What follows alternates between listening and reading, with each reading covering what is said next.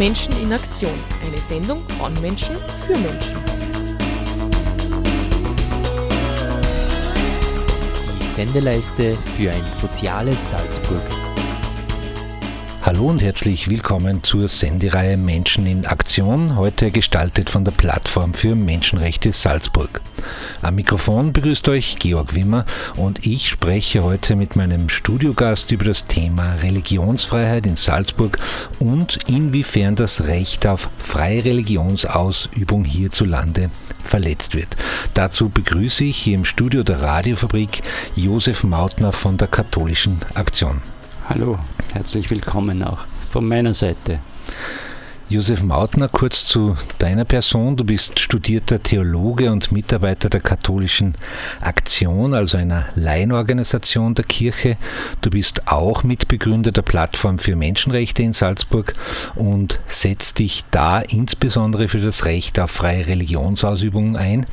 Ein Engagement, das vielleicht nicht auf den ersten Blick logisch erscheint oder vielleicht auch doch, äh, gab es für dich sowas wie ein Schlüsselerlebnis, wo du beschlossen hast, dich für das Nebeneinander und Miteinander von Religionen in Salzburg einzusetzen oder war das eher ein längerer Prozess? Ja, vielleicht zunächst, es scheint tatsächlich nicht unbedingt logisch, äh, bei regionaler Menschenrechtsarbeit jetzt einen Schwerpunkt im Bereich Recht auf freie Religionsausübung zu setzen in Salzburg. Den Schwerpunkt äh, gibt es jetzt, wenn man die Geschichte der Plattform anschaut, auch noch nicht so lange. Andere Schwerpunkte sind auch in meiner Mitarbeit in der Plattform äh, viel mehr im Vordergrund gestanden, wie die Fragen Recht auf Asyl, Diskriminierung bzw. Gleichbehandlung von Menschen mit Migrationshintergrund. Das waren so die zentralen Themenbereiche und sind es auch noch immer, denke ich, der Menschenrechtsarbeit in Salzburg. Das Thema Religionsfreiheit ähm, ist aufgetaucht bei uns in der Plattform. Ich denke, äh, nach dem 11. September kann man sagen, als ähm, sozusagen die Situation und der Status von Muslimen auch in Europa und damit auch in Österreich und in Salzburg in den öffentlichen Diskurs gekommen ist und äh, eben auch rechtspopulistische Tendenzen begonnen haben, Muslime in Österreich und äh, den Islam in Österreich in Frage zu stellen. Und da ist dieses Recht auf Religionsfreiheit eben auch äh, in Gefahr geraten, muss man eigentlich so auch sagen. Und das hat sich auch jetzt in diesen zehn Jahren seit diesen Anschlägen äh, nicht verbessert, sondern ist schlechter geworden? Na, da hat es meines Erachtens Zyklen gegeben, Auf und Abs kann man sagen. Äh, und äh, es ist einmal mehr im Zentrum der Diskussion gestanden, dann wieder weniger. Vielleicht auch noch zu meinem persönlichen Zugang zu dem Thema.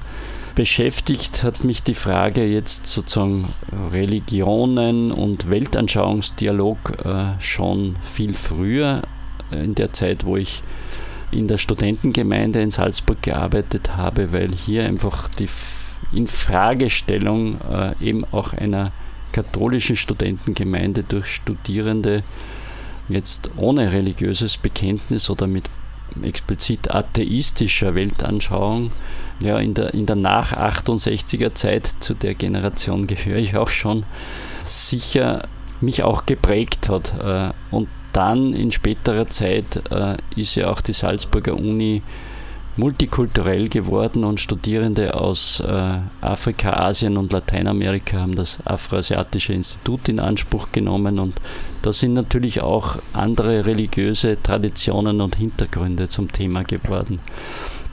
So war das eher ein Prozess als ein Schlüsselerlebnis, würde ich sagen.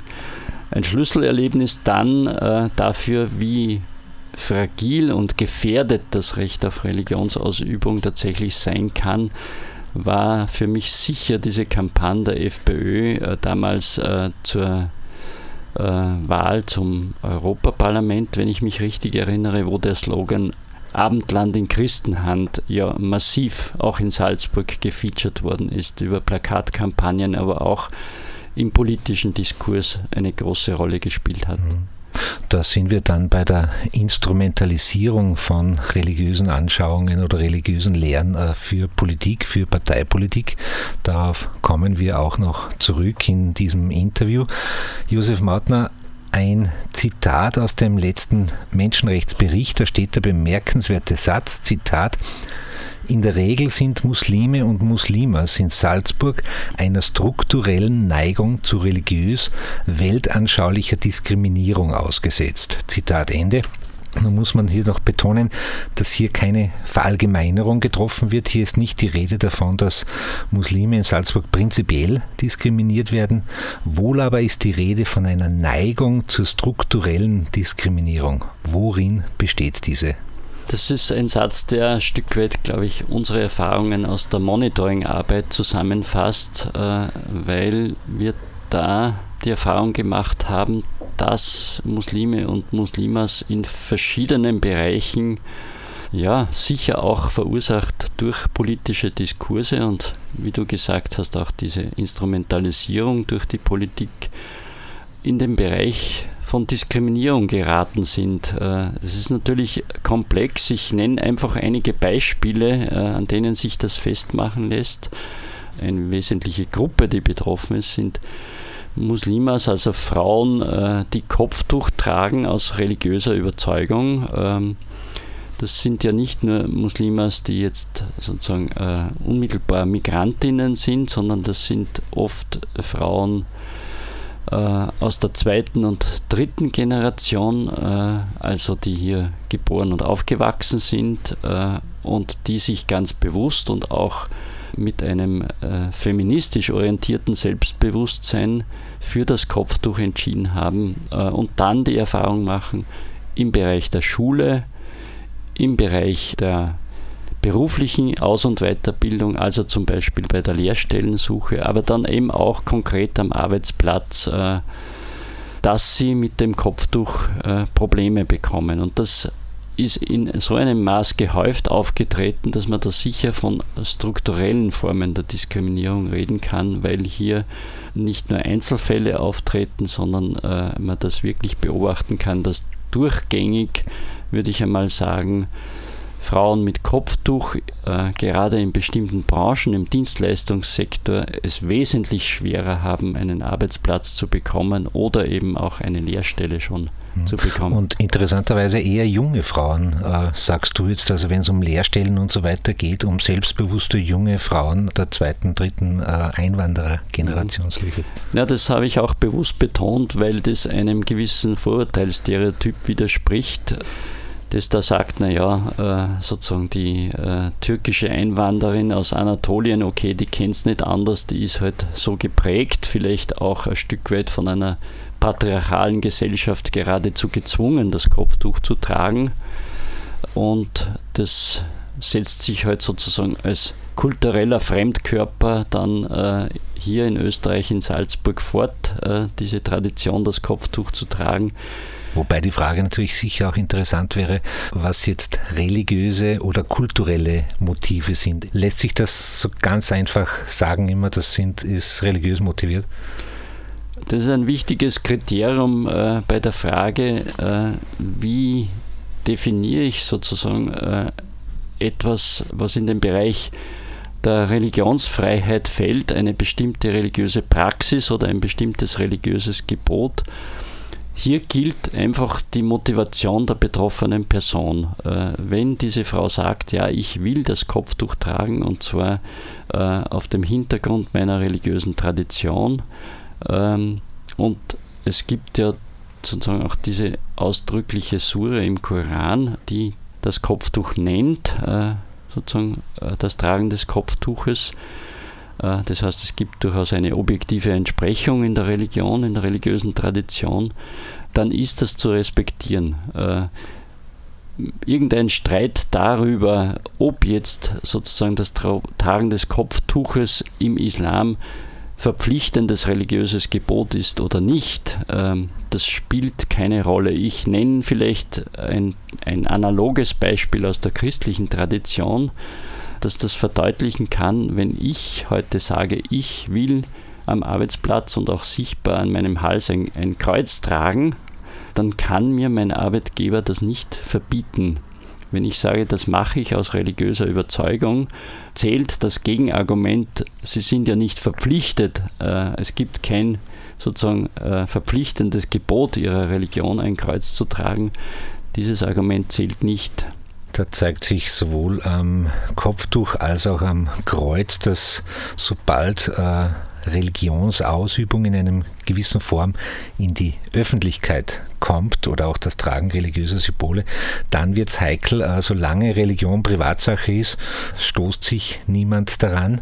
Im Menschenrechtsbericht ist auch die Rede davon, dass eben wenn die muslimische Gemeinde oder muslimische Gemeinden Moscheen Gebetshäuser errichten wollen, dass da schon äh, Konflikte entstehen und dann umso mehr natürlich, wenn es nach außen sichtbar wird mit einem Minarett. Wie schätzt du da momentan so die Stimmung in, in Salzburg ein? Also es ist zumindest kein virulentes Thema äh, oder kein virulentes Problem momentan. Das ist in Salzburg kein virulentes Thema, äh, die Frage des Moscheebaus oder des Minaretts, in dem Sinn, dass es ein kontrovers Thema wäre, jetzt ein heißes.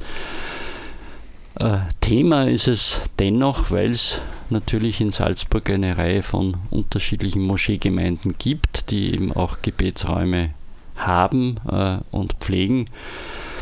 Und es ist vielleicht insofern noch ein Stück weit äh, mehr zu einem Thema geworden, weil die islamische Glaubensgemeinschaft ja jetzt äh, in Schalmoos ein interreligiöses Zentrum errichten möchte im Zusammenhang dieses gesamten äh, Prozesses, wo äh, eine Stadtteilerneuerung bzw. eine Stadtteilplanung äh, in Schalmoos jetzt auch von Seiten der Stadt Salzburg ja in einer sehr partizipativen Weise bisher soweit man das bisher beurteilen kann, durchgeführt wurde. Und so ein interreligiöses Zentrum oder Gebetszentrum, getragen von der islamischen Glaubensgemeinschaft, ist natürlich ein spannendes Thema und das sollte ja auch, denke ich, dann nicht die Form einer Hinterhofmoschee haben, unter Anführungszeichen, sondern auch architektonisch und nach außen hin den öffentlichen Raum ein Stück weit auch mitgestalten und sichtbar werden. Wobei man als gelernter Salzburger weiß, dass Architekturdiskussion immer schwierig ist. Und wenn das, das wäre eine neue Variante der Architekturdiskussion in Salzburg dann.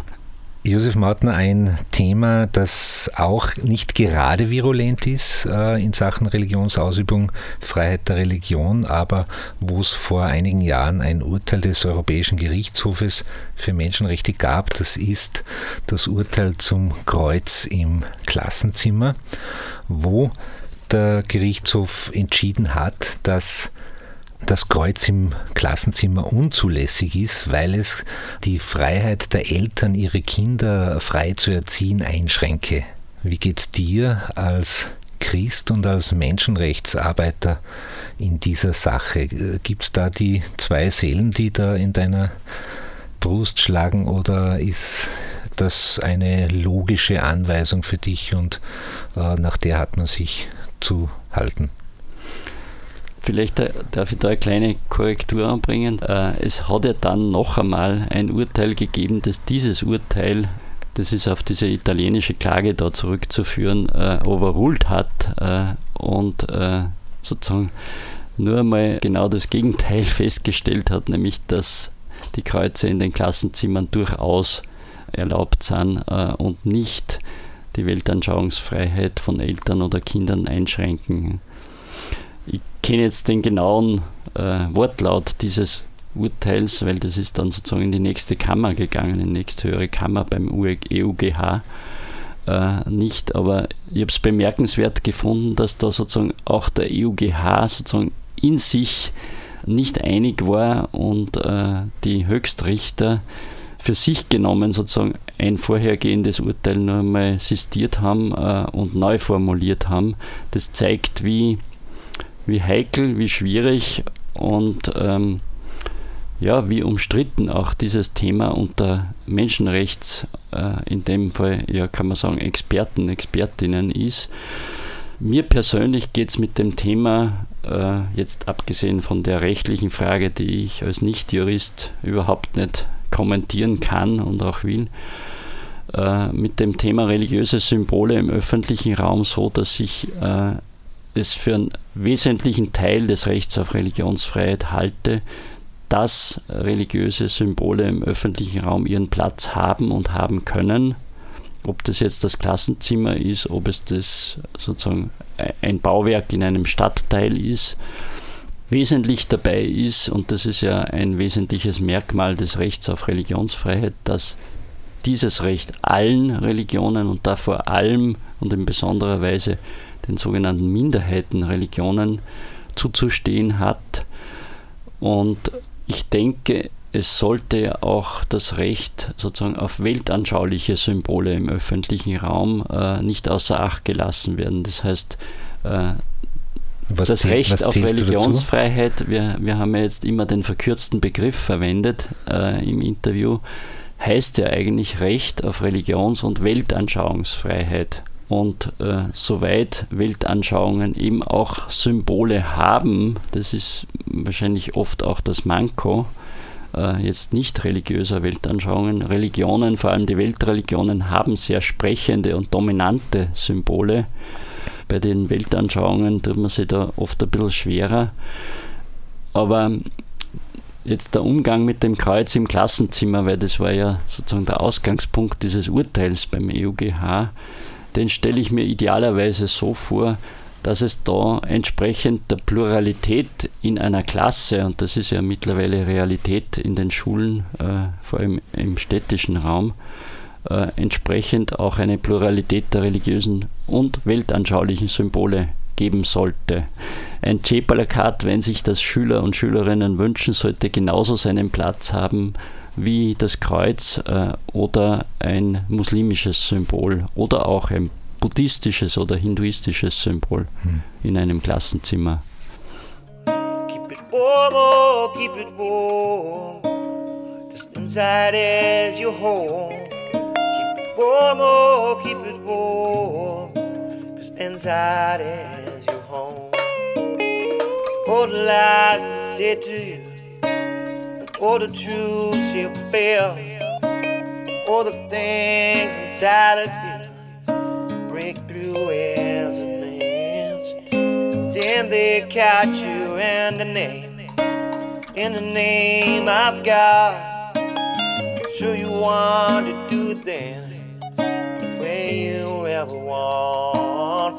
Keep it warm, keep it warm. Cause inside is your home. Warm, oh, keep it warm. Cause inside is your home.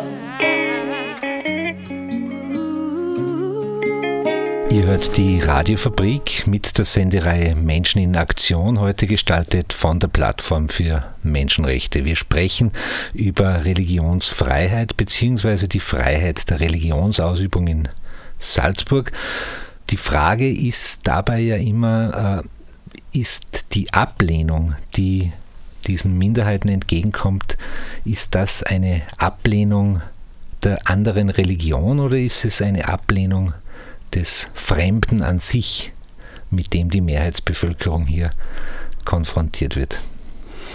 Ja, ich sehe da eigentlich so drei Motivkomplexe im Hintergrund, äh, die, die auch Heiner Bielefeld, also der Menschenrechtsexperte, der derzeit UN-Sonderberichterstatter für Religionsfreiheit ist und deshalb auch einen sehr breiten Erfahrungshintergrund hat, genannt hat.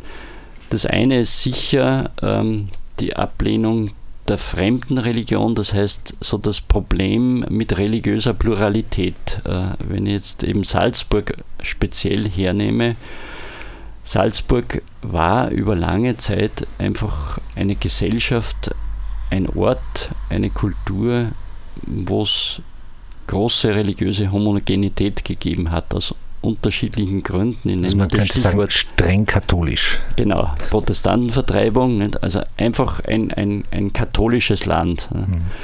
Und da stelle ich es mir so vor, dass das vielleicht für manche schwierig ist, ähm, diese Entwicklung, die ja schon stattgefunden hat, de facto, hin zu religiöser Pluralität, vor allem äh, im Bereich, sage ich mal, der nicht religiös orientierten Menschen, weil das ist sicher die mindestens zweitgrößte Gruppe in Salzburg äh, und dann auch der Muslime, äh, emotional und im Kopf wirklich nachzuvollziehen. Das ist so der eine Motivstrang, wo sicher Vorbehalte gegenüber Muslimen ja, davon genährt werden.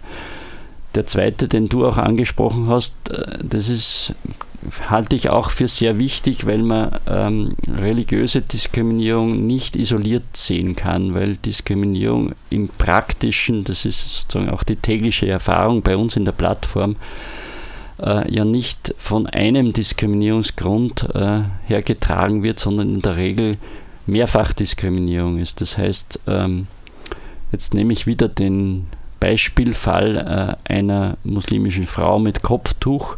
Da spielt ja nicht nur der religiöse Grund für ihre Diskriminierung eine Rolle, sondern in der Regel eben das, was du angesprochen hast, der Migrationshintergrund. Das als fremd empfunden oder konstruiert sein äh, durch die Außenwahrnehmung der Mehrheitsgesellschaft.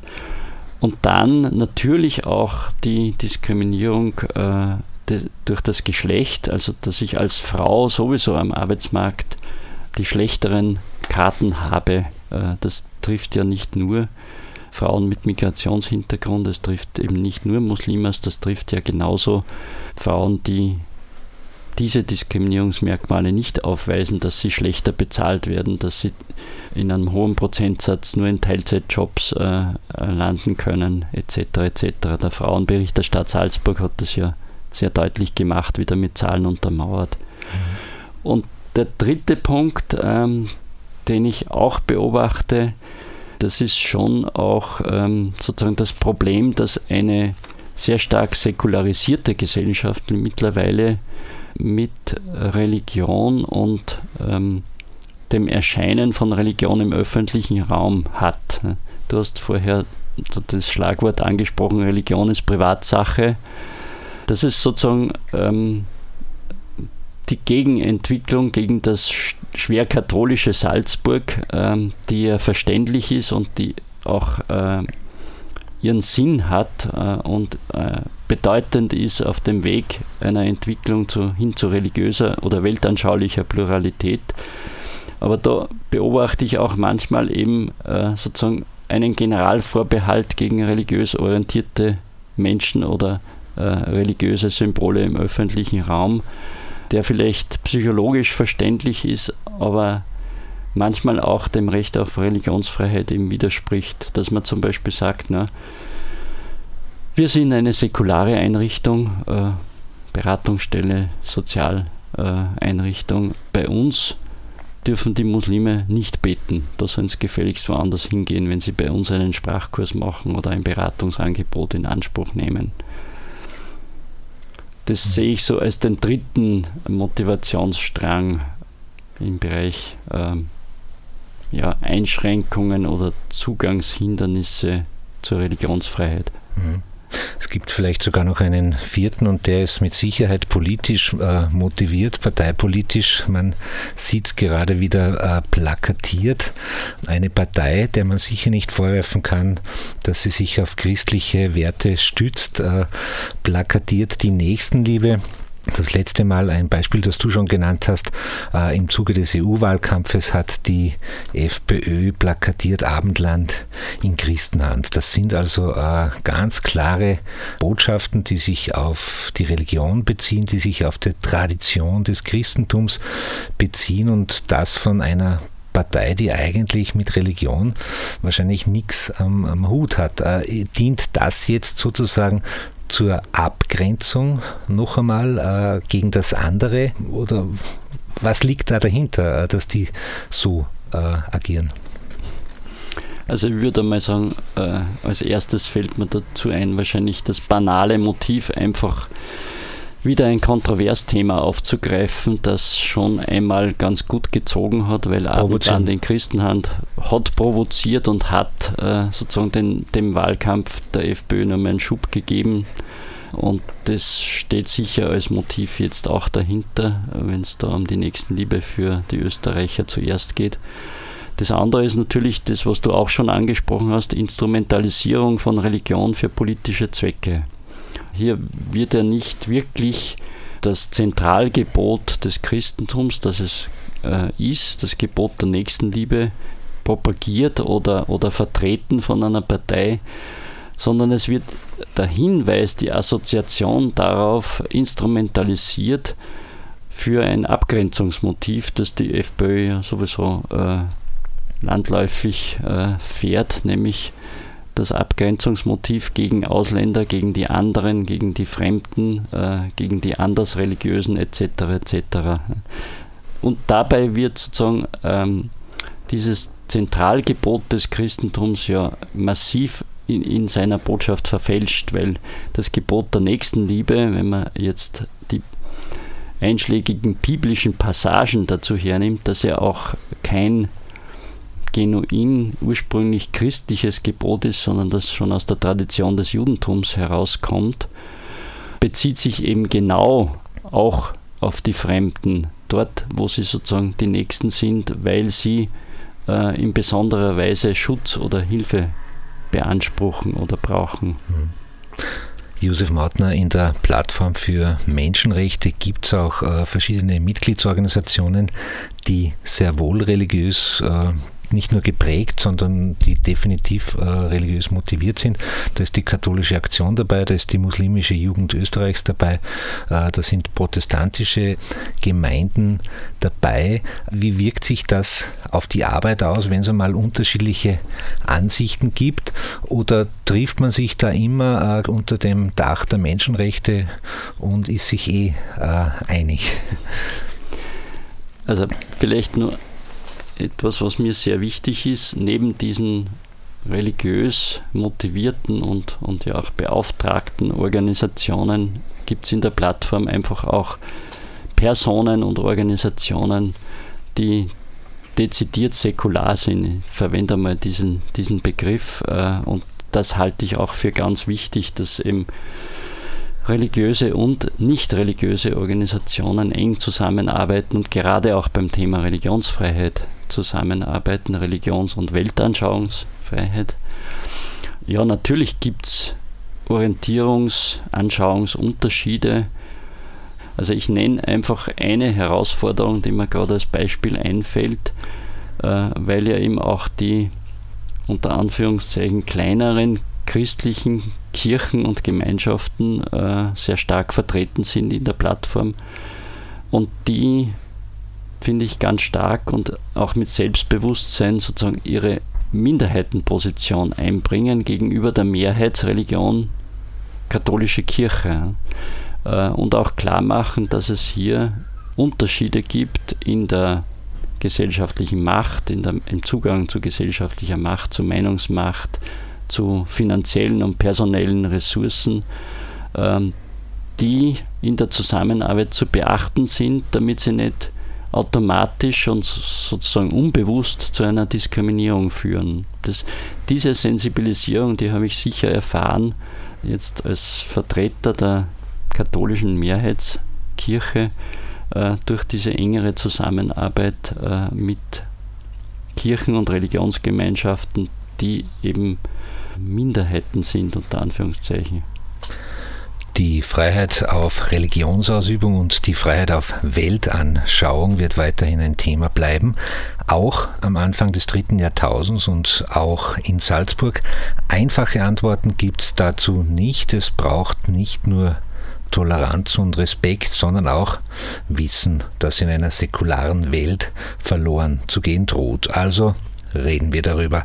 Ich sage danke fürs Zuhören und danke an meinen Studiogast Josef Mautner für das interessante Interview. Infos zur Menschenrechtsarbeit in Salzburg findet ihr auf der Website der Plattform für Menschenrechte unter menschenrechte-salzburg.at. Am Mikrofon verabschiedet sich Georg Wimmer.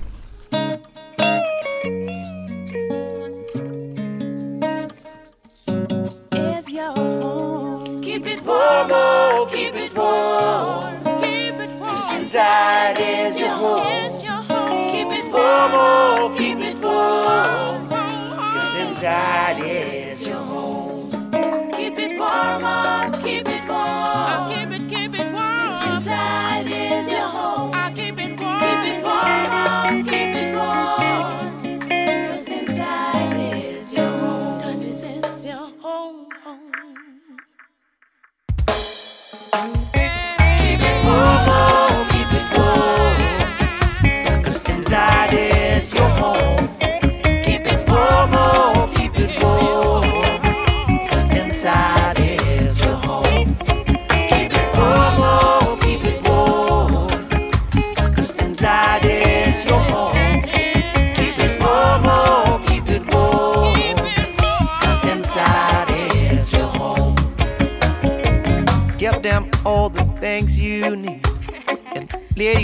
just go down the stomach, gives a sign.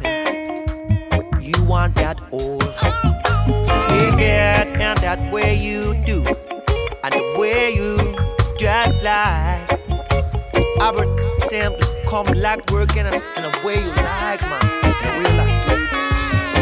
Keep it warm, oh, keep it warm. Cause inside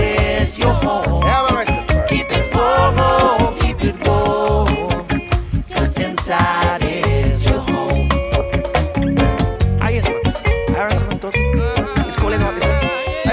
Smoking a spliff is no revolution, my friend. Smoking a spliff is no revolution, my friend. Especially smoking in the morning.